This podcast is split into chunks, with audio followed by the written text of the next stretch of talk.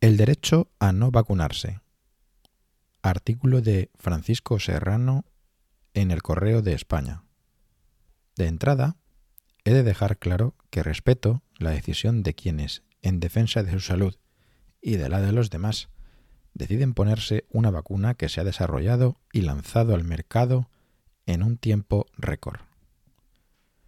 Las empresas farmacéuticas más punteras han rivalizado y ahora presumen de poder ofrecer previo pago un producto que supuestamente puede suponer la solución a la tragedia que está sufriendo la humanidad en forma de pandemia. Es cuestión de confianza, una confianza que resulta esencial en el contexto de las relaciones humanas. Y en ese sentido, hay quien tiene derecho a creerse lo que de forma machacona repiten a toda hora los medios de comunicación, lo que aconsejan expertos y políticos de todos los partidos y la propia Organización Mundial de la Salud. Todos ellos organismos, personas y entes de indudable fiabilidad, aunque a veces a alguno le venza el subconsciente y diga públicamente que aquellos a los que debe, por los que debe velar, sus súbditos de Extremadura, en este caso, mejor que esperen a vacunarse a ver el resultado y las consecuencias de los que han tenido la valentía de vacunarse los primeros, la mayoría ancianos y profesionales en situación de riesgo. Mucha gente, legítimamente y de forma comprensible, se aferra a la vacuna como única esperanza de salir a corto o medio plazo de esta terrible crisis sanitaria, que no solo pone en peligro nuestra vida, salud y al sistema sanitario, sino que amenaza también nuestra supervivencia económica. Y ojo, que hablo de supervivencia, pues de hambre y miseria hay más peligro de morir que por el ataque de un virus con una baja tasa de mortalidad gran parte de la sociedad ha entrado en un estado de shock neurótico, provocado por el miedo, un temor que conduce a perder toda capacidad de crítica racional ante lo que se representa, al menos en apariencia, como única solución, y se empieza a ver como sujetos raros y asociales a quienes reaccionan ante esa panacea planteando dudas y expresando públicamente su recelo y desconfianza, eso sí, pensando precisamente también en su salud y en la de los demás, empezando por la de los que más les importa. Gran parte de la población se aferra a la vacuna confiando en los que, en medio de un naufragio, les dicen que solo cabe la salvación subiéndose a una balsa que les garantizan que es segura y eficaz, aunque nunca haya sido probada.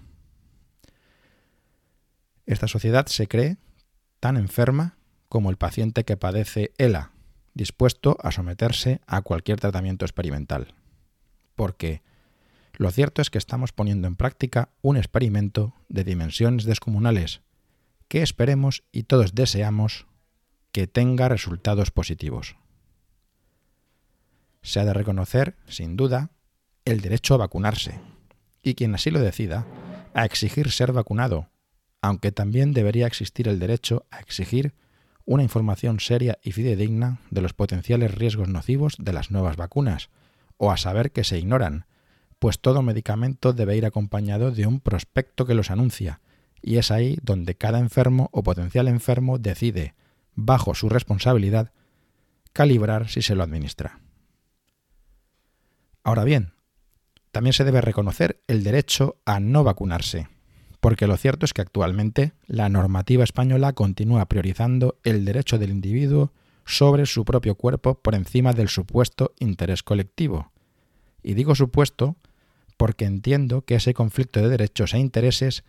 no podría plantearse hasta que la vacuna tenga un grado de fiabilidad que ahora, digan lo que digan, no existe. Así pues, ningún trabajador podría ser despedido ni nadie podría ser estigmatizado o discriminado por decidir no vacunarse, pues todos los derechos, salvo el derecho a la vida, lo que no se respeta en los casos del aborto libre y de la eutanasia, este derecho a la vida, que es la base del ejercicio de restantes derechos fundamentales, puede ejercerse de forma activa, pero también negativa, mediante la libre opción de no ejercerlos.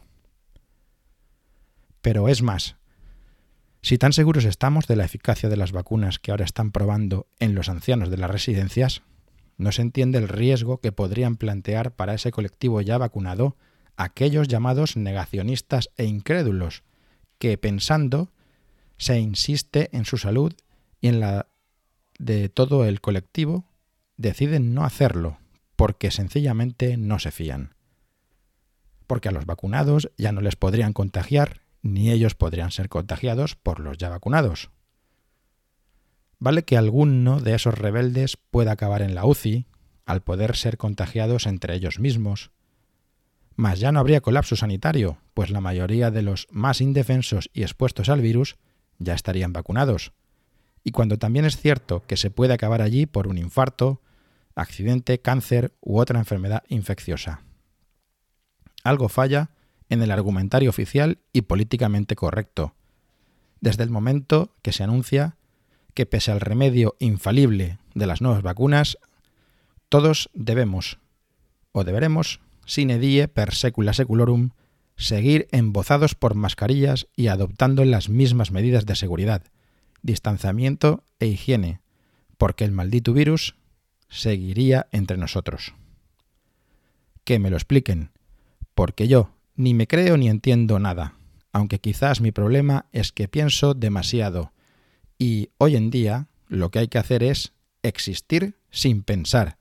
dejando que las élites que organizan la nueva normalidad piensen y decidan por todos.